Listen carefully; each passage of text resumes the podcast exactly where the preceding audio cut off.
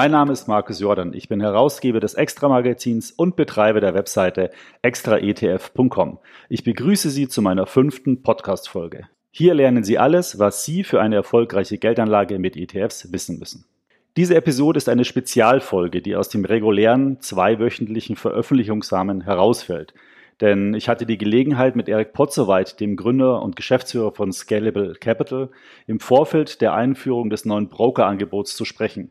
Dazu ist ja heute Morgen eine entsprechende Pressemitteilung veröffentlicht worden, auf der wir auch auf unserer Webseite berichtet haben. Ab sofort kann man über Scalable Capital auch ETFs, Aktien und Investmentfonds handeln und das je nach gewähltem Abo für nur 99 Cent Ausführungsgebühren beziehungsweise sogar komplett kostenfrei. Und über das neue Angebot, die Hintergründe und die Erwartungen daran habe ich via Skype mit Erik Potzowait gesprochen. Links zu den Testberichten der neuen Angebote, die durften wir nämlich im Vorfeld schon bereits ausgiebig testen, finden Sie übrigens in den Show Notes. Ich wünsche jetzt viel Spaß mit dem Gespräch mit Erik Potzowait. Ja, hallo Erik, äh, schön, dass du dir Zeit genommen hast, um mit mir über ein neues Angebot Scalable Broker äh, zu sprechen. Ich kann mir gut vorstellen, dass die letzten Wochen nicht nur wegen den Marktturbulenzen rund um Corona sehr anstrengend waren, sondern auch wegen diesem großen Projekt. Vor allen Dingen, weil ihr ja auch zum Teil oder zum Ende wahrscheinlich alle aus dem Homeoffice gearbeitet habt. Ja, hallo Markus. Äh, das war in der Tat so. Also Corona hat das einige getan. Dann natürlich die äh, fast die gesamte Firma hat aus dem Homeoffice gearbeitet, bis auf das sozusagen Kundenservice-Team, die war noch im Büro. Das musste man koordinieren, ja, und parallel haben wir eine neue Offerte, eine neue Funktionalität geschaffen mit dem Broker, über den wir gleich reden werden. Also das war, Langeweile kam da nicht auf. Man hat sogar noch mhm. mehr gearbeitet als zu den normalen Zeiten. Ja, das kann ich mir vorstellen. Du hast ja auch kürzlich erst ein Kind bekommen. Äh, das ist dann wahrscheinlich ähm, auch nicht so einfach gewesen, ja, mit der ganzen Stimmt. Familie zu Hause. Da war ja noch was. Ja. Da war noch was, ja. Noch ein großes Projekt. Ja. Richtig, ja. Du, ich würde gerne das Gespräch in zwei Fragenblöcke einteilen. Das erste, dass wir mal über das Angebot an sich sprechen ähm, und da die ein oder anderen Fragen dazu klären. Und dann das zweite, eher so ein bisschen geschäftspolitische Fragen ähm, erörtern. Ich hoffe, das äh, passt so für dich. Gern, gern. Super. Dann, ähm, ja, Scalable Broker, magst du uns das Angebot vielleicht direkt mal erläutern? Ähm, soweit ich weiß, seid ihr der erste Broker in Deutschland, der Wertpapierhandel in Form eines Abo-Modells anbietet. Es gibt ja einige Broker, die bereits schon kostenlosen Wertpapierhandel anbieten, aber führ uns doch mal durch das Angebot. Was habt ihr da jetzt eingeführt? Genau, also Scalable äh, kennen vielleicht einige Zuhörer als äh, Online-Vermögensverwalter oder ein anderer Begriff dafür ist ja Robo-Advisor. Das heißt, wir haben gestartet mit einer Technologie, die ETF äh, vermögensverwaltete Portfolien zusammenstellt, also letztendlich ein Mechanismus, der für die Leute äh, entscheidet und Geld in ETFs anlegt. Parallel dazu haben wir ja ein B2B-Geschäft, wo wir sozusagen diese Online-Vermögensverwaltung für meistens für andere Finanzinstitute oder andere Firmen machen. Und jetzt die neueste Komponente, das ist, wie du sagst, der Scalable Broker, mit dem wir an den Start gehen Broker oder auch, man kann auch sagen Neo-Broker, das ist so ein neuer Begriff. Ähm, was ist damit gemeint? Das ist ein äh, Brokerage-Angebot, wo Kunden also selber handeln können mhm. und äh, mit einem sehr schlanken, neuartigen Preismodell und mit einer insbesondere auf ähm, für mobile Apps, also iOS und Android, optimiertes ähm, ja, User Experience und auch Design. Äh, mhm. Wie sieht das Preismodell aus? Also wir haben, äh, und ich bediene mal so ein paar äh, Vergleiche, so ein paar Analogien, obwohl die natürlich immer ein bisschen hinken.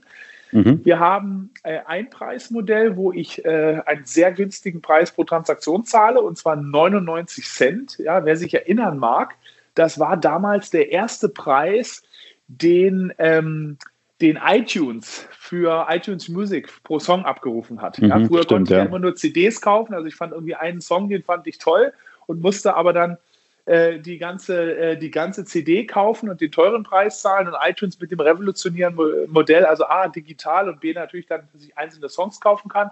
Mhm. Und das ist hier ebenfalls so, 99 Cent pro Trade. Ähm, das Depot ist kostenlos, ja, äh, und ich habe auch einen Sparplan, einen ETF-Sparplan, den habe ich ebenfalls kostenlos in diesem Angebot mit drin. Und dann daneben haben wir dieses ganz Neuartige, und zwar ähm, eine richtige, echte Flatrate pro Monat. Ja? Mhm. Da zahle ich äh, 2,99, also knapp 3 Euro pro Monat. Und da, dort sind alle Transaktionen mit drin. Also ich kann so viel handeln, wie ich will. Ja, man könnte jetzt äh, äh, äh ja, man könnte jetzt fast abschätzen, könnte man sagen, das ist eine All-You-Can-Trade Flatrate, ja, mhm. äh, wer, das, wer das vielleicht aus dem Urlaub kennt. Aber nee, wir glauben, das ist eine, was ganz äh, Innovatives und Neues. Also für 2,99 pro Monat habe ich das gesamte Wertpapierdepot, kann alle Transaktionen sind da drin enthalten, so viel ich möchte und auch äh, ähm, alle Sparpläne, alle ETF-Sparpläne. Das heißt, wenn man sozusagen drei Transaktionen im Monat macht, dann rechnet sich dieses Abo-Modell im Verhältnis zu diesem kostenfreien, äh, zu diesem 99 Cent Modell. Genau, ich, und ich glaube, also ähm, wir gehen ja jetzt damit mal mit dem in der ersten Version an den Start und später mhm. wird sich das natürlich alles weiterentwickeln. Ne? Weil mhm. also wenn ich diesen Begriff, ich habe ja gerade diesen Begriff geprägt, Neo-Broker, was heißt denn das? Ja, also man will da letztendlich den Wettbewerbhandel günstiger, aber auch besser mitmachen. Also günstiger, das ist das Offensichtliche in dem Preismodell. Mhm. Und besser ist vor allem, wir wollen ebenfalls, wie wir in den anderen digitalen Geschäftsmodellen, die wir haben, stark Innovation, technische Innovation reingebracht haben, wollen wir das hier ebenfalls machen. Also das soll eine Plattform werden, insbesondere das Abo-Modell, das heißt bei uns Prime Broker, ja, mhm. äh, so wird das, das, dieses Abo-Modell bezeichnet. Das wird einer kontinuierlichen Weiterentwicklung unterliegen. Und da können sich also Kunden äh, oder Mitglieder können sich dann dort äh, alle paar Monate toller neuer Features und toller neuer technischer Innovationen erfreuen.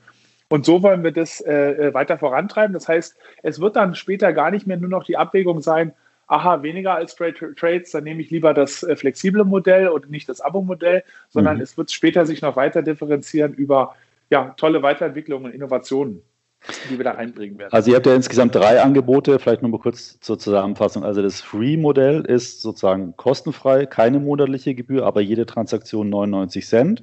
Richtig, und, dann und ein die, Sparplan kostenlos. Genau, und dann gibt es ja. die Prime-Angebote, Prime Normal und Prime Flex. Und der Unterschied ist die, im Prinzip die Bezahlung dieser monatlichen Gebühr. Wenn man das ähm, mit 2,99 pro Monat macht, dann zahlt man das einmalig, also jährlich diese Gebühr. Und bei dem anderen Richtig. ist es 4,99 Euro.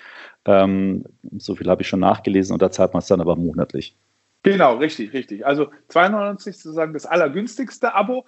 Äh, da, wo ich, wo ich, die, wo ich äh, das jährlich sozusagen zahle und wenn ich wirklich pro Monat zahlen will mit voller Flexibilität äh, und monatlicher Kündigung, dann bin, bin ich in dem 4,99 Modell. Äh, da sind die gleichen Funktionalitäten wie in dem 2,99, aber ich zahle halt, äh, ich zahle pro Monat diese äh, knapp, knapp 5 Euro. Richtig. Jetzt stellt sich natürlich sofort die Frage, ähm, woran verdient man dann, wenn man kostenlosen Handel anbietet? Weil mein Verständnis war, jede Transaktion verursacht irgendwelche Kosten. Und wenn jetzt ja. also ein Kunde nur 2,99 Euro im Monat zahlt, dann macht er, wenn der 10 oder 20 oder 30 Transaktionen macht ähm, pro Monat, äh, dann entstehen ja dann eine Menge Kosten. Ihr habt aber nur eine begrenzte Einnahmenseite. Wie, wie ist das zu erklären oder mit welchen Partnern arbeitet ihr da zusammen? Vielleicht kannst du das noch mal ein bisschen erläutern. Richtig, vielleicht sage ich äh, da kurz was äh, zu, zum Setup. Also ähm, wir bieten börslichen Handel an. Ja, die, äh, der börsliche Handel findet über die Börse München statt. Das äh, Handelssystem für Privatinvestoren heißt da Getex. Das hm. ist der Handelsplatz, den wir anbieten. Da wird auch der, der gesamte Orderflow sozusagen gebündelt. Ne? Das äh, dieser, dieser Sachverhalt und die Tatsache, dass wir das alles auf modernster Technologie aufgebaut haben, ermöglicht es uns, den Handel ähm, sehr, sehr, sehr kostengünstig anzubieten. Ein weiterer Partner, der sehr wichtig ist, ist die Baderbank. Mhm. Die Baderbank ist ja eine unserer Depotbanken in Deutschland. Wir arbeiten in Deutschland ja mit äh, zwei Depotbanken, der Baderbank und dann auch mit der ING. Die ING, da haben wir noch eine große Partnerschaft, eine Kundenpartnerschaft, zu der ich später auch noch was sagen kann. Mhm. Aber unser Einzelgeschäft, sozusagen unser äh, alleiniges, äh, eigenes Endkundengeschäft, da ähm, sind die Depots bei der Baderbank und wir haben die gesamte Infrastruktur, die wir äh, für unsere Vermögensverwaltung nutzen und äh, wo die Baderbank und wir sehr tief integriert sind, die haben wir ebenfalls für den Broker genutzt. Vielleicht kann mhm. ich hier, wenn du mir erlaubst, eine ganz kurze Schleife machen, denn ja, man fragt sich ja, Vermögensverwaltung und Broker, wie passt es zusammen und sind teilweise unterschiedliche Kunden natürlich oder unterschiedliche Bedürfnisse die Technik im Hintergrund, die ist gar nicht so verschieden. Natürlich musste man hier noch einiges äh, arbeiten, aber mhm. wenn ich es mal äh, ein bisschen ja, abstrakt beschreibe, dann ist in der Vermögensverwaltung, trifft die Technologie eine Anlageentscheidung. Jetzt erhöhe ich oder verkaufe einen äh, SP 500 ETF mhm. und in dem Brokermodell äh, tippt der Kunde das letztendlich über ja, die App meistens, über das Frontend der App oder auch der Webseite, tippt er selber die Order ein. Aber vieles der, ja, der Infrastruktur, der, der Channels, der Pipeline, die hinten dran gebaut ist, ist, die, ist, ist sehr, sehr ähnlich. Und da wir die Technologie mit der Baderbank schon für die Vermögensverwaltung soweit ausgebaut hatten, auch das ganze Kunden-Onboarding, mhm. äh, ermöglicht es uns, das sehr viel günstiger anzubieten. So, das ist äh, die Kostenseite. Jetzt die Frage, äh, welche Einnahmen haben wir? Also zum einen bieten wir den Handel sehr günstig an, aber nicht kostenlos. Ja, mhm. weil ja, ich glaube, wer 2,99 kostenlos ja. anbietet, ja, mhm. da ist immer, immer natürlich die Frage, wenn ein Service kostenlos ist, dann ist man selber das Produkt oder wo kommen denn sonst die Einnahmen her? Ja, das heißt, wir haben hier einen, ähm, wir haben ein Modell, wo der Kunde zahlt, immer 99 Cent pro Trade oder halt drei oder im ganz flexiblen Modell 5 Euro pro Monat. Und darüber hinaus sind natürlich manche Produkte, die eine Marge enthalten, also Aktien natürlich nicht. Dort bekommt man eine Beteiligung des Produktanbieters. Das ist beispielsweise bei Fonds so, wenn er jemand jetzt einen Fonds kauft, der eine Bestandsprovision hat, dann wird ein bestimmter Teil der Bestandsprovision abgeführt mhm. äh, zur Unterhaltung äh, der Plattform. Oder auch im ETF-Bereich ist es äh, ähnlich. Äh, äh, da ist natürlich deutlich, deutlich weniger. Ähm, das ist in der Vermögensverwaltung, um es mal wieder zu differenzieren, nicht so, weil wir ja die Anlageentscheidung da treffen und da wollen wir keinen Anreiz haben, irgendwelche Produkte zu nehmen, wo man Gebühren ähm, bekommt.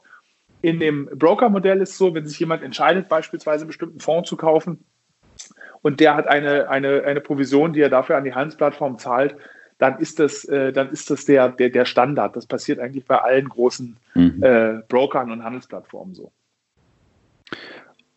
Okay, jetzt gibt es ja auch äh, Wettbewerber, die sagen, sie kriegen dann von den Brokern noch etwas erstattet. Das würde dann in eurem Fall auch wahrscheinlich zutreffen. Nee, wir kriegen also von der, von der, von den, von der, weder von der Bank, also der Baderbank in dem Fall, oder auch von dem Handelsmarktplatz, äh, äh, ähm, hier der, der Börse München, dort kriegen wir äh, keine Rückerstattung. Das haben wir, das ist bei uns nicht der Fall. Okay. Das bedeutet aber, wenn jetzt jemand Aktien handelt, dann verdient ihr nur die 99 ja. Cent oder die dann gar nichts, wenn es in der Pauschale mit drin ist. Richtig, richtig. Okay. Und dafür ist es halt wichtig, eine, ja, eine Software zu haben, die sozusagen variable Kosten von null oder nahe null hat. Ja, mhm. und äh, sonst, sonst, sonst, sonst rechnet sich das nicht. Richtig, genau. du, du, hattest vorhin äh, Getex angesprochen.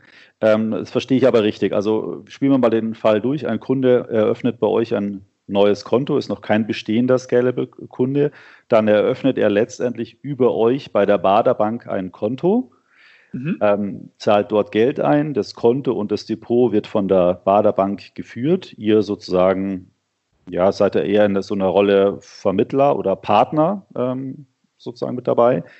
Und wenn jetzt der Kunde dann eine Wertpapiertransaktion tätigt, dann wird die über euch dann an die Börse Getex äh, gelistet und da stellt sich ja dann die Frage, was ist denn da überhaupt alles handelbar? Also was kann ein Kunde über euer Modell alles handeln? Richtig. Also zum Start, äh, also du hast den das Prozess genau richtig beschrieben. Ne? Also der, wir eröffnen während des Onboardings automatisch, passiert alles im Hintergrund, für den Kunden Depot, Wertpapierdepot und Verrechnungskonto bei der Baderbank. Das ist im Besitz des Kunden. Ja, es bleibt also sozusagen alles seins, wird dort aber geführt. Und das ganze Order-Routing geht an die, an die Börse München auf Getex. Das hast du richtig, ähm, äh, äh voll, vollkommen äh, richtig äh, beschrieben. Jetzt muss ich zum zweiten Teil deiner Frage nochmal nach. Äh, die, die, Frage war, welche Wertpapiere handelbar sind. Ah, ja, also was kann ich alles handeln? Richtig, richtig, genau. Also äh, Getex sind grundsätzlich, ich glaube, fast eine Viertelmillion Wertpapiere gelistet. Äh, das meiste davon sind Derivate und strukturierte Produkte. Die bieten wir jetzt zum Anfang nicht an. Kann man mhm. später mal nachziehen, aber zum Anfang nicht, sondern zum Anfang wird sich das Angebot fokussieren auf Aktien, also alle Aktien, die auf GetEx gelistet sind, äh, ETFs, das sind nahezu alle ETFs im deutschen Markt, also glaube ich 1300 oder 1400 ETFs und, äh, und Fonds auf der, auf der GetEx-Plattform. Diese Aktien, ETFs und Fonds umfassen knapp 20.000 Wertpapiere. Also man hat eigentlich alles, außer man will einen total exotischen Wert dran, hat man eigentlich das gesamte internationale Spektrum an inter deutschen, europäischen, amerikanischen, asiatischen, internationalen Aktien ähm, äh, dort zur Verfügung. Und insbesondere auch, also ich habe ETF gerade angesprochen, ETF sind für uns ein sehr, sehr starker Fokus. Wir sind ja große ETF-Gläubiger. Ich äh, bin der Meinung, dass die ETF war und ist eine der besten äh, Erfindungen für den Privatinvestor in den letzten ja, 20, 30 Jahren eigentlich. Und äh, das ETF-Offering, also 1400 ETFs, die kostenlos bespart werden können, ja, in unseren Preismodellen. Kostenlose mhm. Sparpläne, ab 50 Euro gehen diese Sparpläne los. Äh, damit haben wir ja das, ja das breiteste und auch dauerhafte, das ist nicht nur eine Aktion, dauerhafteste ähm, ETF, äh, ETF-Sparplanangebot im, äh, im Markt. Und das, das, da haben wir einen großen Fokus, wie gesagt, drauf. Genau, wobei man aber, für, um das zu bekommen, 36 Euro im Jahr also zahlen muss. Ja, in dem Free Broker, also die kostenlose Depot, wo du einen Euro pro Trade zahlst, da ist ein da wäre ein Sparplan auch enthalten. Ne? Das ja, ist genau, nur einer, aber wenn du sagst, Mensch, ich spare eh nur auf den MSCI World oder ich glaube eh nur an den US-Markt, dann ist das tatsächlich dort komplett kostenlos. Mhm. Ja, da musst du noch nicht mal ein Abo-Modell für wählen. Ich habe jetzt nochmal geguckt, bei GEDEX gibt es ja auch Anleihen und viele Zertifikate und Derivate. Wann ist denn das geplant, äh, sowas einzuführen? Also wie, wie ist denn so die, die, man sagt der Neudeutsch Roadmap, was soll denn noch da in den nächsten Monaten, sagen wir mal, kommen? So in den nächsten ja. sechs Monaten, sagen wir mal. Also das wollen wir schon nachziehen. Wir starten, wie gesagt, jetzt erstmal mit dem, mit dem, äh, mit der Offerte, die ich gerade genannt habe. Mhm. Um da jetzt, ich will jetzt keinen genauen Zeitstempel draufpacken. Warum? Weil wir haben verschiedenste Sachen, verschiedenste Innovationen äh, in der, auf dieser Roadmap. Ja? Aber mhm. einmal ist es A, so ein bisschen die Philosophie unseres Hauses. Wir äh, äh, sozusagen versprechen nicht zu viel, was in der Zukunft liegt, sondern geben erst immer bekannt, wenn es wirklich gebaut ist und live geht. Und deswegen auch, also man hört von unserem Brokerangebot jetzt auch erst, wo es wirklich fertig ist und Kunden das nutzen können und nicht vollmundige Versprechen, wir planen XY. Ähm, um, äh, das ist so die Philosophie unseres, äh, unseres Hauses. Aber da wird, da wird noch einiges Spannendes kommen. Natürlich ist am, ganz am Anfang ist sehr, sehr, sehr, sehr wichtig auch erstmal die Geschwindigkeit, mit der Kunden das Depot eröffnen können. Also das Onboarding sehr, sehr schön und glatt hinzuziehen und natürlich mhm. die Stabilität der Plattform. Das ist sehr, sehr wichtig, weil die tollste App und das schönste Pricing nützt mir nichts, wenn ich insbesondere natürlich an volatilen Tagen meine Order nicht platziert kriege. Und deswegen ist da enormster Fokus drauf mhm. und äh, die anderen Sachen werden dementsprechend nachgezogen. Ja, man hat es ja gemerkt auch ähm, in den letzten Wochen, wo die Märkte sehr stark geschwankt sind, dass der ein oder andere Wettbewerber immer wieder mal zeitweise Probleme hatte, weil einfach, ja, es ist ja letztendlich dann ein Nadelöhr, wenn ich 100.000 Kunden mal habe und die plötzlich alle äh, die App nutzen wollen oder überhaupt das System nutzen wollen. Da ähm, ja, muss man halt schon sehr entsprechende IT-Kapazitäten vorhalten. Ähm, du hast jetzt die ganze Zeit über von der App gesprochen. Kann ich eigentlich bei euch handeln, auch über Desktop? Also über ja. PC selber oder ist es nur, nur über die App möglich? Nee, guter Punkt. Also wir bieten alle Plattformen, wie auch in unserer Vermögensverwaltung, alle Plattformen an. Das bedeutet iOS-App, äh, native iOS-App, äh, Android und auch über Web, über, über den Desktop. Äh, ich habe Web im, äh, oder App, sorry, das Smartphone immer so betont, weil meine eigene Erfahrung, ich bin ja jetzt äh, Beta-Tester unserer, unserer App, aber mit echtem Geld schon seit einiger Zeit und ich handle ausschließlich, also 99 Prozent auf der App. Das ist einfach, äh, ja, das ist einfach, man, man kennt es vielleicht, wenn man eine gute App-Erfahrung hat, ja, dann ist das irgendwie, ja, fühlt sich natürlicher an. Vielleicht daher auch dieser Begriff Native App, der oft mhm. in, der, in der Entwicklersprache verwendet wird. Äh, es fühlt sich natürlich an und es ist einfacher als an dem, selbst an einem großen Bildschirm. Ja, das kennt man manchmal auch, wenn ich, was ich, bei der Bahn irgendwas buche oder Strecken raussuche oder die Lufthansa-App oder so, wenn die gut gemacht sind, ja, dann ist das, dann greift man viel eher zum Mobiltelefon, als man es als am Rechner macht. Und es geht ja meistens. Bieten, Entschuldigung, es geht ja meistens auch viel schneller. Ich kann mich schnell einloggen, äh, ob ich im Bus sitze oder vielleicht auch mal kurz im Café sitze. Da packe ich ja nicht gleich den Laptop aus, äh, wenn ich ihn überhaupt dabei habe. Ja, das ist natürlich Richtig, viel praktischer. Genau. Und ich habe ja. diese Authentifizierungsfunktionen dann über Face ID oder dergleichen. Also ähm, wir bieten alle Plattformen an. Man kann auch also am Computer, äh, wer das möchte, selbstverständlich. Das mhm. wird alles angeboten bei uns aber ähm, starker Fokus ist auf dem, äh, auf dem Smartphone äh, und ja, meine eigene Erfahrung ist, dass ich da eigentlich ausschließlich über das Smartphone handle. Ja, was ja ähm, auch ganz praktisch ist, ähm, das kennt man ja so in der Regel von seiner Bank ja auch nicht, ähm, die Kursaktualisierung, äh, die ihr in der App äh, zum Beispiel habt, weil ich durfte ja auch so einen Testzugang mal haben zum Anschauen. Und das ist natürlich sehr angenehm, wenn man halt laufend die Kursveränderungen sieht. Und gerade wenn man ein bisschen kurzfristiger vielleicht auch mal was handelt, ähm, ist es ja ganz nett auch zu sehen, ähm, wie viel Gewinn habe ich jetzt gerade auf der Position oder, oder auch nicht. Das hat man so bei einem klassischen Bankenkonto nicht, würde ich mal sagen. Genau, richtig. Bist du denn schon vorne auf deinen Positionen? Äh, ich glaube 9 Euro. sehr, sehr Ein bisschen. Sehr ja. Da hast du schon fast drei Monate den Prime Broker rausgeholt. Ja, ja, ich bin, ich bin richtig gut auf dem Weg. Ja. Ähm, wir sind ja als Magazin auch sehr stark in dem ETF-Thema aktiv und ich habe mir so spontan gedacht, ähm, ähm, weil man kann ja auch zum langfristigen Vermögensaufbau auch einfach einen ETF-Sparplan auf so einen FTSE All World oder Emissaire All Country World ETF machen und hat dann eigentlich auch ausgesorgt. Macht ihr euch da nicht ein bisschen Konkurrenz dann mit, mit eurem Vermögensverwaltungsprodukt? Ähm, äh, ja, nein. Ja, warum muss ich da schmunzeln? Äh, ähm, natürlich, wenn man es so hart gegeneinander stellt, äh, ähm, ähm dann, äh, dann, dann, dann eventuell ja. Aber ich, zum einen habe ich, haben, oder haben wir die Philosophie, dass wenn es eine Kundennachfrage gibt, ja, dann wollen wir das anbieten und uns halt nicht ja, primär Gedanken machen, oh, das könnte uns hier und da in dem anderen Service, den wir anbieten, aber kneifen. Weil, wenn wir es nicht machen, dann macht es irgendjemand anders. Ja, das ist so ein bisschen, ohne dass ich da die großen Vergleiche mit den äh, äh, äh, Tech-Pionieren heranziehen will, aber ähm, wenn man an Steve Jobs und, und Apple denkt, der hat sich dauernd selbst kannibalisiert oder versucht zu kannibalisieren, weil er hat gesagt, okay, ich habe jetzt aktuell, am Anfang hat er ja ähm, den Musikabspieler gehabt, das fällt mir sogar der Name, wie hieß das Ding nochmal? Äh, iPod, oder? iPod, richtig, und dann letztendlich über das neue iPhone hat er das Ding komplett wegkannibalisiert, ja, weil du konntest dann die Songs ja auch auf deinem iPhone hören. Aber er sagte, wenn ich es nicht mache, macht es halt, äh, halt jemand anders. Das ist die Grundphilosophie. Und mhm. zum anderen gibt es dann doch einfach unterschiedliche Verhaltensweisen. Also wir sehen das bei den Kunden. Viele Kunden, es gibt Kunden, es gibt ganz klar eine Kundschaft für äh, Brokerage Services. Ne? Deswegen gehen wir auch in den Markt rein. Das ist auch ein wachsender Markt, also der schon so oft äh, totgeredete Retail-Investor, der kommt wieder und der ist äh, erstarkt. Auch der ist sogar durch Corona nochmal wieder äh, ja, man hat das ähm, ja ganz deutlich gesehen. Die ersten, das erste Quartal war ja ein Traumgeschäft, nicht nur im Sinne von Handelsaktivitäten für die Online-Banken, sondern vor allen Dingen auch was Neukundenzuwachs. Ähm, äh, Absolut. Also. Absolut. Also, dass, dass es den Kunden gibt und für den wollen wir einen, einen tollen, innovativen, neuen und auch günstigen Service bieten. Deswegen gehen wir in den Bereich rein. So.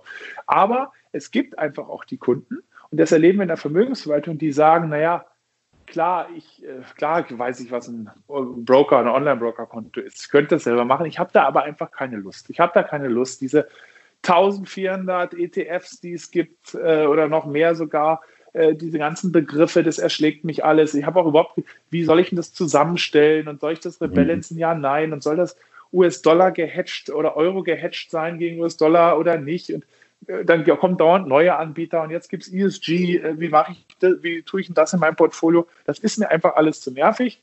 Ich will für 0,75 Prozent, das ist ja die, die Gebühr, die wir im Vermögensverwalter nehmen, mhm. will ich jemanden haben, der das für mich macht und ich will auch einen Ansprechpartner haben, weil es ist ja nicht nur die Funktionalität, sondern wenn man eine Frage hat, kann man sich direkt melden. Man hat da halt einen Vermögensverwalter. Äh, ich will diesen Service einfach nutzen. Manche nutzen auch beides die sagen, ich habe Spaß dran, in ähm, Einzeltiteln mir was auszusuchen, aber ein bestimmter Kern meines Geldes, mhm. meiner privaten Altersvorsorge, der soll einfach regelgebunden, unemotional verwaltet werden und einen bestimmten anderen Teil, da habe ich einfach Spaß, was zu machen. Also es gibt auch beide. Äh, aber äh, ja, das ist eigentlich die, die, die Erklärung, die ich da für dich habe. Steckt da jetzt so ein bisschen das Kalkül dahinter? Ich weiß nicht, äh, ob ihr das veröffentlicht habt. Wie viele Kunden habt ihr denn heute in der Vermögensverwaltung? Kannst du das sagen? In, in der Vermögensverwaltung müssten wir jetzt auf der Plattform knapp 100.000 Depots führen. Okay, und ist das jetzt sozusagen das Kalkül, dass diese, sagen wir mal, 100.000 Kunden auch noch jetzt ihre Apple und Amazon Aktien über euch handeln? Oder, oder ist das schon das Kalkül, dass ihr jetzt komplett neue Anlegergruppen erreicht. Weil ich könnte mir zum Beispiel vorstellen, gerade bei dem Thema Sparpläne, dass da relativ viele junge ähm, Leute jetzt zu euch kommen, die sagen, ah, super Vermögensaufbau, tolles Angebot.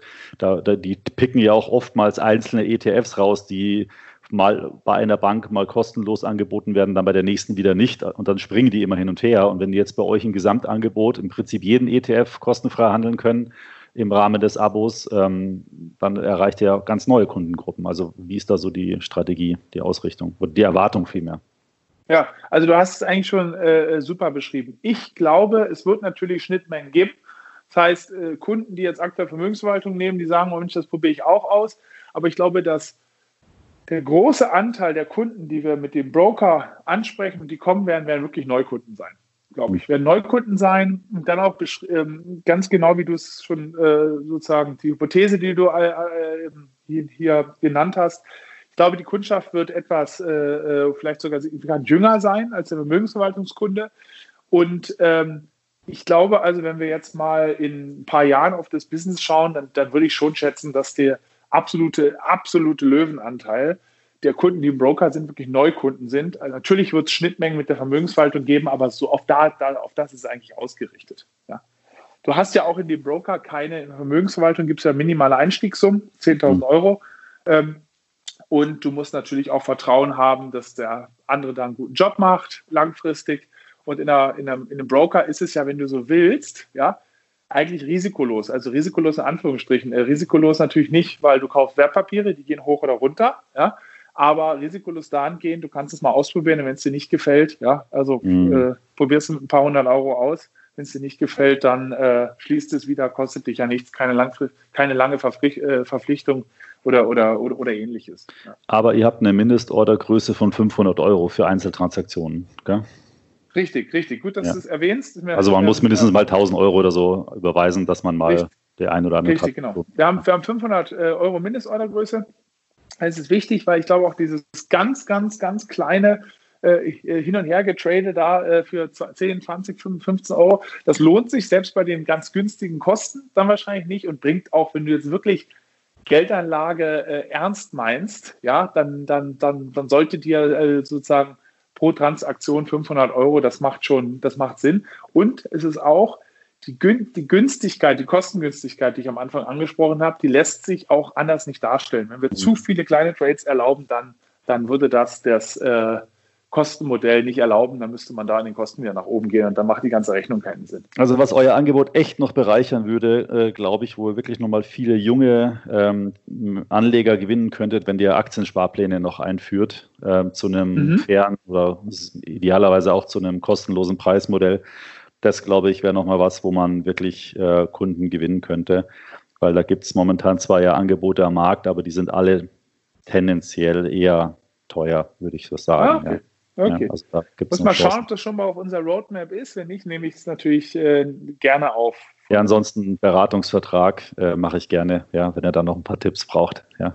Sehr gut, sehr gut.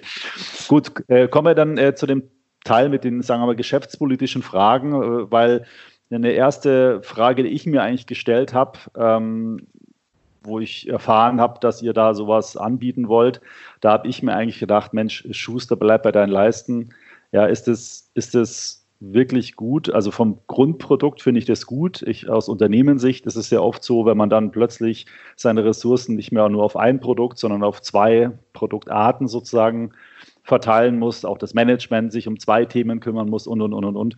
Ähm, habt ihr da nicht Angst, dass ihr euch so ein bisschen, sagen wir mal, verzettelt in den Angeboten? Ja, also äh, Fokus, das ist immer sehr, sehr wichtig. Äh, auf der anderen Seite stehen natürlich immer Opportunitäten und große, auch neue Trends. Ja, ich glaube, mhm. dieser Neo-Broker-Bereich, ja, ich verwende diesen Begriff jetzt immer wieder. Ich glaube, das ist ein ganz großer Trend und da wird sehr viel passieren. Ich glaube, da wird, du wirst ähnlich viele, es gibt ja jetzt schon viele Anbieter, die meisten kennt man noch gar nicht, die sind klein oder sind kleine Startups oder so, aber äh, ich glaube, da gibt es jetzt wahrscheinlich schon fünf, sechs, sieben Stück in Deutschland von. Ich glaube, da wird in den nächsten zwei, drei Jahren wird eine ähnliche Anzahl äh, dort entstehen, wie man auch in dem äh, Robo-Advice-Bereich gesehen hat. Ja, da gibt es ja vielleicht auch weiß ich, 20 oder 30 Robo-Advisor. Ähm, und das wird ähnlich in diesem Neobroker-Bereich auch passieren. Natürlich, wer setzt sich am Ende des Tages durch? Nicht, nicht 20 Neobroker, sondern mhm. vielleicht nur ein, zwei, drei, maximal eine Handvoll, so wie es auch im Robo-Advice-Bereich ist. Ja, da gibt es auch 30, aber so kritische Werte mit wirklich äh, entsprechenden AUMs, Asset Management und Kunden, haben dann eigentlich nur so zwei, drei, vier äh, Player im Markt äh, erreicht, die auch dann langfristig eigentlich auch bestehen können. Ja? Aber es glaub, gibt natürlich, vielleicht, äh, da gibt es natürlich schon, äh, sagen wir mal, sehr solvente äh, ähm, Konkurrenten, also zum Beispiel eine Comdirect oder auch eine FlatEx und so weiter, die auch über Hunderttausende, vielleicht sogar Millionen Kunden verfügen, da schon seit zig Jahren am Markt sind. Das ist natürlich schon auch, sagen wir mal, eine große große Wettbewerbsfeld, was sich da am Markt tummelt. Nee, ab, absolut, absolut. Ich meine, äh, Comdirect und Flatex, wo du die Namen gerade nanntest, die meinte ich jetzt gar nicht mit Neo-Broker, sondern ich meinte eher tatsächlich die ganzen, die, die ganzen Neulinge, ja, die sozusagen da äh, auf, den, auf den Markt kommen. Das Comdirect, Flatex sind ja etablierte Player, ne, mit einer schon großen Kundschaft, die sie jetzt ja, mittlerweile ja schon Jahr, Jahrzehnten haben. Ja. Aber ähm, könnt ihr euren Setup nicht auch einfach anbieten und sagen, okay, dann bieten wir halt jetzt auch Wertpapierhandel über GetEx für 0 Euro an? Ja, doch, könnten sie schon. Könnten sie schon. Ich meine, teilweise haben ja auch große Häuser äh, äh, Discount Broker, so war ja früher der Begriff, äh, äh noch mit, äh, mit dabei. Könnten sie schon, aber ja, muss man sich halt dann anschauen, äh, wie das dann sozusagen tatsächlich aussieht. Ja? Aber letztendlich erwartest du, dass einfach die Gebühren für Anleger tendenziell durch diese Neo-Broker einfach unter Druck geraten. Also sprich, Wertpapierhandel wird strukturell günstiger in Deutschland. Kann man das so sagen? Das glaube ich schon. Ich glaube, das Tor ist aufgeschlossen. Das ist ja auch ein internationaler Trend. Du siehst das in Amerika, ja, mit, äh, da ist ja sozusagen der, der, äh, ähm, das, der Anbieter, der da so rausstricht, ist Robin Hood, ja. Mhm. Äh, und wie gesagt, wir ähm, sind ja in Deutschland da nicht die, die Ersten, sondern das, dieser Trend in Europa hat schon eingesetzt. Dort sind in England schon mehrere Anbieter. Revolut bietet das dort an. Es gibt eine andere Firma, die heißt Free Trade. Ähm, in Holland gibt es einen Anbieter. Äh, in Deutschland gibt es jetzt auch schon äh, äh, zwei, drei Anbieter der, dieser Art. Also es bedeutet nicht, dass der gesamte Markt natürlich zu denen hinstrebt. Ich glaube schon, dass die sich eine bestimmte Kundschaft suchen werden. Ja, auch eine Kundschaft, die anders aussieht als die Kundschaft von den etablierten. Ja, vielleicht eröffnet man für viele auch, so wie es auch in einem Robo-Advice ist, für viele Neulinge, die damit vielleicht noch gar nichts zu tun gehabt äh haben mhm. bislang, die, die erstmalig vielleicht die Möglichkeit am Kapitalmarkt ähm, sehr einfach und kostengünstig zu agieren. Also ähm, ja, ich glaube, wie gesagt, da, da wird sich einiges tun. Bedeutet nicht, dass der gesamte Markt jetzt auf das Preismodell runterfällt, aber, aber äh, das Tor ist auf jeden Fall auf, auf, auf, aufgestoßen. Ich wollte noch eine Sache sagen, wo du sagst mhm. äh, zur Fokussierung und dass man so Schuster bei, bei, bei deinen Leisten, die Frage habe ich noch nicht beantwortet. Äh, ähm, das ist natürlich immer extrem wichtig, ja, äh, fokussiert zu sein der anderen Seite muss man natürlich, wie ich sagte, aufpassen, dass man A, Technologietrends nicht verpasst, weil ich glaube dran, dass das passieren wird und entweder wird es, es wird auf jeden Fall passieren, entweder mit oder ohne uns. Und wir waren, wie gesagt, wenn du eigentlich mal so ein bisschen rauszoomst, was machen wir? Dann sind wir an der, also unsere Bezeichnung für so Unternehmen wie uns ist ja Fintech, also Finanzen und Technologie. Ja? Mhm. Und äh, letztendlich dreht sich hier drum. Ja? Wir kennen uns mit den ganzen Kapitalmarktthemen aus, da kommen wir her, und mit Technologie. Und ja, Neobroker ist eigentlich auch nichts anderes, ja, ist Finanzen und Technologie. Also alles, was wir machen, soll ja immer, das hört sich ein bisschen hochtrabend an, wenn man das sagt, aber so die Demokratisierung der Geldverwaltung äh, mhm. äh, äh dienen. Äh, um, also mit, mit guter Software die Dienstleistung besser, zugänglicher, einfacher und auch günstiger zu machen. Und aber, äh, das, aber das machen wir hier ebenfalls vom Schwerpunkt halt eher die, sagen wir mal, Geldanlage. Das heißt, ihr habt ja kürzlich auch ähm, mit äh, Weltsparen zusammen so Tagesgeldangebot ja. äh, äh, lanciert. Das heißt, man kann jetzt äh, Cash sozusagen bei euch, über euch investieren. Man kann jetzt sein eigenes Wertpapiergeschäft machen. Man kann den Robo-Advisor was, was fehlt denn da jetzt noch? Gibt es irgendwann mal den Scalable Bausparvertrag ja? oder ja, die. Finanzierung oder so? Ja. Also wir fühlen uns, äh, genau, das ist eine wichtige Differenzierung. Also wir fühlen uns in diesem Geldanlegenbereich. Das ist schon unser, äh, unser Kern. Ja, mhm. unser Kern. Das heißt, klar, jetzt ist es Brokerage, da muss ich selber anlegen, weil Vermögensverwaltung trifft jemand für mich die Anlageentscheidung. Aber auch bei dem, bei dem äh, Tages- und äh, Festgeldangebot, wo wir ja auf die äh, Weltsparenplattform zugreifen, da muss der Kunde ja letztendlich auch selber entscheiden. Will er jetzt Tagesgeld in Schweden oder zwei Jahre Festgeld in Italien und wie viel will er da anlegen? Äh, aber es geht immer um den Bereich sozusagen Geldanlage. Da fühlen wir uns zu Hause. Ja, das hat auch verschiedene Ähnlichkeiten, obwohl die äh, verschiedenen Features und Offerten natürlich voneinander abweichen. Aber da fühlen wir uns zu Hause Äh, von daher ist das, äh, das der Bereich, auf den wir uns fokussieren. Ihr habt ja eine ganze Menge auch äh, externe Investoren, also die der Firma Geld geben, um das Geschäft zu entwickeln, äh, unter anderem ja auch BlackRock. Was haben die denn gesagt, als ihr mit dieser Idee da aufgeschlagen seid? Hey, wir würden jetzt gerne unser Geschäftsmodell noch erweitern um ein Brokerage-Modell, weil ursprünglich sind die ja mal eingestiegen, ähm, weil sie einen digitalen Vermögensverwalter investieren wollten. Richtig, genau. Also, äh, du hast vollkommen richtig genannt. Wir haben ja, äh, wenn man so ein neues Business ähm, gründet und betreibt, da muss man sehr viel vorfinanzieren. Deswegen haben wir ja, ähm, uns ja Venture Capital Investoren, auch strategische Investoren reingeholt. Das ist namentlich eigentlich äh, Holzbring Ventures, Tengelmann Ventures und, und BlackRock. Das sind unsere und dann auch verschiedene andere Business Angels, die uns da unterstützen, aber das sind die drei großen Investoren. Jetzt ist es so, dass keiner von denen ist ein Mehrheitsinvestor. Selbst BlackRock äh, ist ein sehr, sehr wichtiger Investor von uns, aber ist ein minder, signifikanter, aber ist ein Minderheitsinvestor. Ja? Mhm. So, äh, sodass sozusagen die äh, Entscheidung jetzt bei keinem Einzelnen liegt. Natürlich bespricht man das und wird mitgetragen, aber da gibt es nicht irgendwie einen Investor, der die Geschicke lenkt, sondern das macht nach wie vor mal, dass die Gründer und das Management entscheidet, in welche Richtung die Firma geht. So, mhm. das mal sozusagen vor, vorweg gesagt. Äh, BlackRock ist, das muss man so sagen, schon maßgeblich bei uns investiert. Das war ihr Hauptgrund, weil sie an dem B2B-Geschäft, was wir machen, weil sie das äh, interessant finden und das auch am besten zu ihnen passt. Dass wir letztendlich für ihre Kunden, und ihre Kunden sind die großen Banken und die großen Versicherer äh, dieser Welt, dass wir für die Finanztechnologie bauen, Robo-Advisor bauen, äh, digitale äh, Beratungsstrecken bauen. Und da haben wir über BlackRock ja verschiedenste Mandate gewonnen Mhm. Ähm, in Spanien, wie gesagt, in Deutschland einige Mandate, in Österreich haben wir zusammen ist äh, ähm, auch maßgeblich über BlackRock gekommen, das Mandat für die Raiffeisen-Gruppe dort gewonnen und die digitale Vermögensverwaltung äh, Will äh, mhm. heißt die, äh, gebaut. Das heißt, das ist schon das, äh, das äh, sehr, sehr wichtiges Geschäft bei uns, was aktuell in diesem Jahr auch erstmalig den, den größten Umsatz bei uns machen wird, also noch größer mhm. als das, das B2C-Geschäft. Da ist BlackRock äh, äh, vornehmlich dann interessiert. Jetzt machen wir einen Broker. Ja, da ist BlackRock ist natürlich jetzt nicht, konkurriert ja nicht direkt mit seinen anderen Geschäftskunden, aber ist natürlich, äh, wenn wir, wir haben über das Thema ETF gesprochen, ist natürlich über die ETFs stark dabei. Also es mhm. ist einfach so, in Europa hat BlackRock einen Marktanteil von 50 Prozent und man wird dann einfach davon, damit rechnen, dass ja wahrscheinlich auch auf unserem Broker die Hälfte aller ETFs, die dort gehandelt, bespart, gekauft, investiert werden, dass die ebenfalls über BlackRock äh, dann, dann kommen. Ja, aber es ist wie gesagt, äh, das ist uns auch ganz wichtig. Wir sind immer in der Vermögensverwaltung und auch im Broker immer voll open, offene Architektur, ja, mhm. Open Architecture. Das bedeutet, wir äh, halten uns dann nicht nur an einen ähm, äh, ETF-Anbieter dergleichen, sondern man hat Zugang zu allen ETF-Anbietern und die vollfreie Auswahl. Das ist ja auch nochmal eine andere Rolle in der Vermögensverwaltung. Seid ihr ja sozusagen, habt ihr ja, ich sage jetzt mal, ich weiß nicht, ob das der rechtlich richtige Begriff ist, eine Fürsorgepflicht für eure Kunden, die dort das Geld ja. anlegen.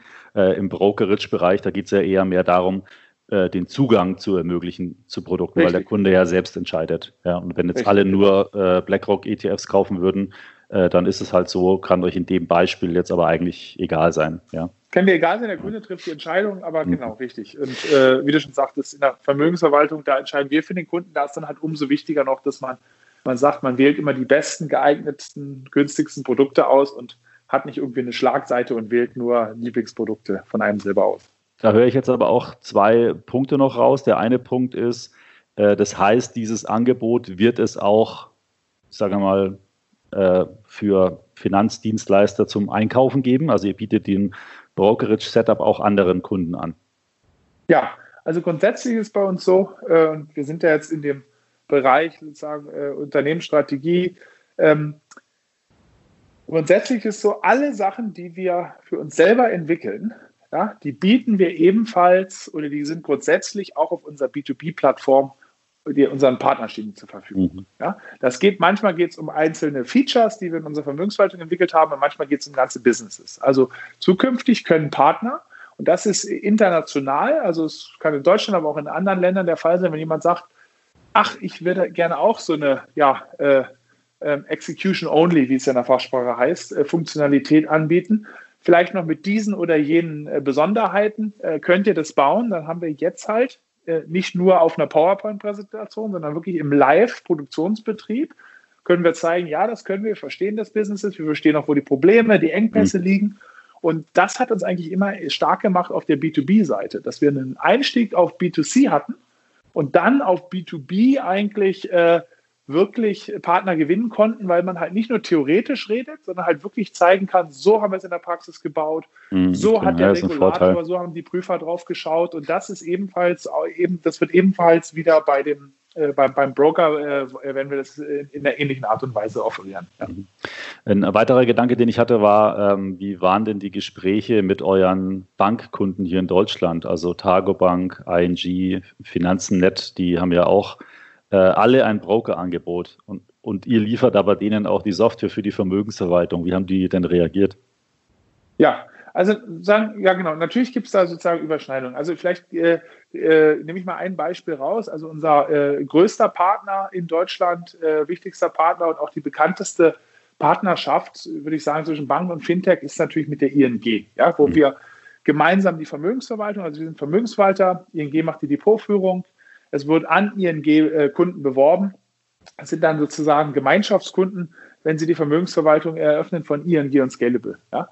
Und unser Ziel, und das ist auch äh, ganz äh, klar so besprochen zwischen ING, beispielsweise jetzt ING und uns, ist, unser Ziel ist es nicht, diese Kunden mit dem Broker anzusprechen. Die haben auch gar keinen Zugang. Also wenn die in die mhm. App gehen, auf die Webseite gehen, dann wird Ihnen das Angebot nicht eingeblendet, nicht beworben. Das wird, geht, richtet sich nicht an diese Kunden, ähm, sondern wir richten uns damit an eine neue und an eine andere äh, Kundschaft. Ja, ich möchte sogar noch so weit gehen, obwohl es sich natürlich anhört, äh, wie, äh, wie als wenn ich Honig um den Mund schmiere. Ich glaube, die ING Wertpapierplattform, ja, das, wo wir über Stabilität vorher gesprochen haben, ist eine der stabilsten, wenn nicht sogar die stabilste Wertpapierplattform in Deutschland. Ja, also mhm. wenn es wirklich mal drauf ankommt und an den Märkten gigantische Volatilität herrscht, dann sind Kunden da extrem gut bedient. Ja, und von daher glaube ich, dass Kunden, die bei der ING sind und auch das gesamte holistische Angebot dieser Bank haben. Ja, äh, ich habe ich hab meine, meine Hypothek habe ich da, ist ja einer der größten Hypothekenvergeber in Deutschland. Ich habe mein Tagesgeld da, ich habe meine Vermögensverwaltung und ich habe meinen Brokerage-Account, da bin ich da super gut bedient. Und da, äh, hm. meiner Meinung nach, gibt es da eigentlich keinen Grund, da groß ähm, nach was anderem zu schauen. Und darüber hinaus bieten wir es denen eh nicht an. Also das ist schon ganz klar geregelt. Und wir gehen damit sozusagen hier auf eine, auf eine, auf eine, neue, auf eine neue Kundschaft zu. Also du traust dich noch, die Kunden anzurufen oder mal vorbeizufahren? Ja, ja, klar, klar. Ich meine, am Ende des Tages, ja, ist, äh, sind wir, also für uns als ja, Fintech-Unternehmen, habe ich ja angesprochen, ist dann trotzdem halt wichtig, neue Technologietrends auch zu erkennen und mhm. das voranzutreiben. Ne? Also wir, am Ende des Tages sind wir ein eigenständiges Unternehmen, was das äh, äh, machen soll und machen muss und machen will. Ja? Und das wird von den Partnern natürlich auch äh, akzeptiert, weil wir hätten diese Partnerschaften, äh, oder mal wieder zurückgespult, diese ganzen B2B-Partnerschaften wird es nie gehen, geben, wenn wir nicht irgendwann mal mit einem B2C-Offerte an den Start gegangen wären. Mhm. Ja, also von daher ist, schließt sich da der Kreis. Ja. Vielleicht die letzte Frage, was hast du oder was habt ihr, na, vielleicht du eher, was habt, hast du für eine Erwartung an das Geschäft? Was glaubst du, wie viele Kunden ihr zum Jahresende haben werdet, die dieses Broker-Angebot nutzen werden? Ja, also ähm, konkrete Zahlen wieder, äh, sozusagen unsere Geschäftsphilosophie, da, da posaunen wir nichts raus, sondern wollen eher Fakten schaffen und dann sozusagen da stolz drauf zurückblicken. Aber das Ziel ist es schon unter diesen Neo-Brokern, ja, also die neuen, die da entstehen, mhm wollen wir schon der führende Anbieter werden. Ne? Wir sind mhm. da ein bisschen später noch als andere. Es gibt schon welche, die da vielleicht schon ein, zwei Jahre am Markt sind, auch erfolgreich am Markt sind. Aber das ist schon ganz klar das erklärte Ziel. Ob mhm. man es schafft, wird man dann sehen. Ne? Ähm, hängt ja auch viel. Du musst ja, musst ja einen, äh, ist ja nicht nur Wachstum, sondern muss ja auch profitables Wachstum in sich sein. Das heißt, Klar. du musst die mhm. Kundenakquise kosten, das muss alles passen. Wenn du das nicht äh, erreichst, dann, äh, dann, dann, dann musst du dich irgendwann fragen, macht das auch wirklich Sinn? Aber das erklärte Ziel ist schon in Deutschland, ja, vielleicht sogar in Europa der, ähm, ja, der, der führende Neo-Broker äh, zu, zu werden. Ebenfalls, also im Vergleich wie zu der Online-Vermögensverwaltung, äh, wo wir ebenfalls in Deutschland und jetzt sogar auch in Europa der, der, der führende, äh, also nach, nach Kundengröße der führende äh, Vermögensverwalter, äh, Online-Vermögensverwalter sind, ja, äh, das, das, ist, das ist eigentlich das gleichgesteckte Ziel, wollen wir auch in diesem Neo-Broker-Bereich erreichen. Ja. Ja, da habt ihr euch äh, viel vorgenommen. Ähm, Super, Erik, vielen Dank äh, für das Gespräch. Ähm, also ich, für mich und ich hoffe auch für Sie, äh, liebe Zuhörer, waren da wirklich interessante Punkte mit dabei. Ähm, danke, dass du dir die Zeit genommen hast, mit mir darüber zu sprechen. Ich wünsche euch viel Erfolg ähm, bei dem neuen Angebot. Bin auch sehr gespannt, wie das bei unseren Lesern und Zuhörern und Website-Benutzern ankommt. Ähm, und natürlich den Kunden, die dann dort bei euch sind, vor allen Dingen immer ein gutes Händchen bei den Investitionsentscheidungen. Ähm, ja, danke, tschüss, bis zum nächsten Mal. Vielen Dank, Markus. Alles Gute. Tschüss. Ciao. Ich hoffe, Ihnen hat dieses exklusive Interview gefallen. Äh, künftig möchte ich regelmäßig Experten zu Interviews auch zu mir in den Podcast einladen. Sie können mir gerne Interviewpartner empfehlen. Senden Sie mir doch dazu einfach eine E-Mail an podcast.extraetf.com. Ich würde mich zudem sehr freuen, wenn Sie meinen Podcast abonnieren. Dann verpassen Sie keine weitere Folge mehr mit wertvollen Tipps rund um die Geldanlage mit ETFs. Weiterführende Informationen und Links zu diesem Podcast finden Sie wie immer in den Show Notes. Und noch eine Bitte, wenn Ihnen dieser Podcast gefallen hat, dann bewerten Sie ihn doch bitte in Ihrer Podcast-App über eine kurze Bewertung in Form eines Textes und Kommentars, würde ich mich ganz besonders freuen. Bis zum nächsten Podcast. Darin wird es übrigens um das Thema Low-Cost-Broker gehen. Der Markt ist ja offensichtlich stark in Bewegung. Ich werde Ihnen da die besten Anbieter vorstellen, natürlich auch noch im Detail das Angebot von Scalable Capital und Ihnen wertvolle Tipps geben, worauf Sie bei der Auswahl eines Low-Cost-Brokers achten sollten. Bis zum nächsten Mal.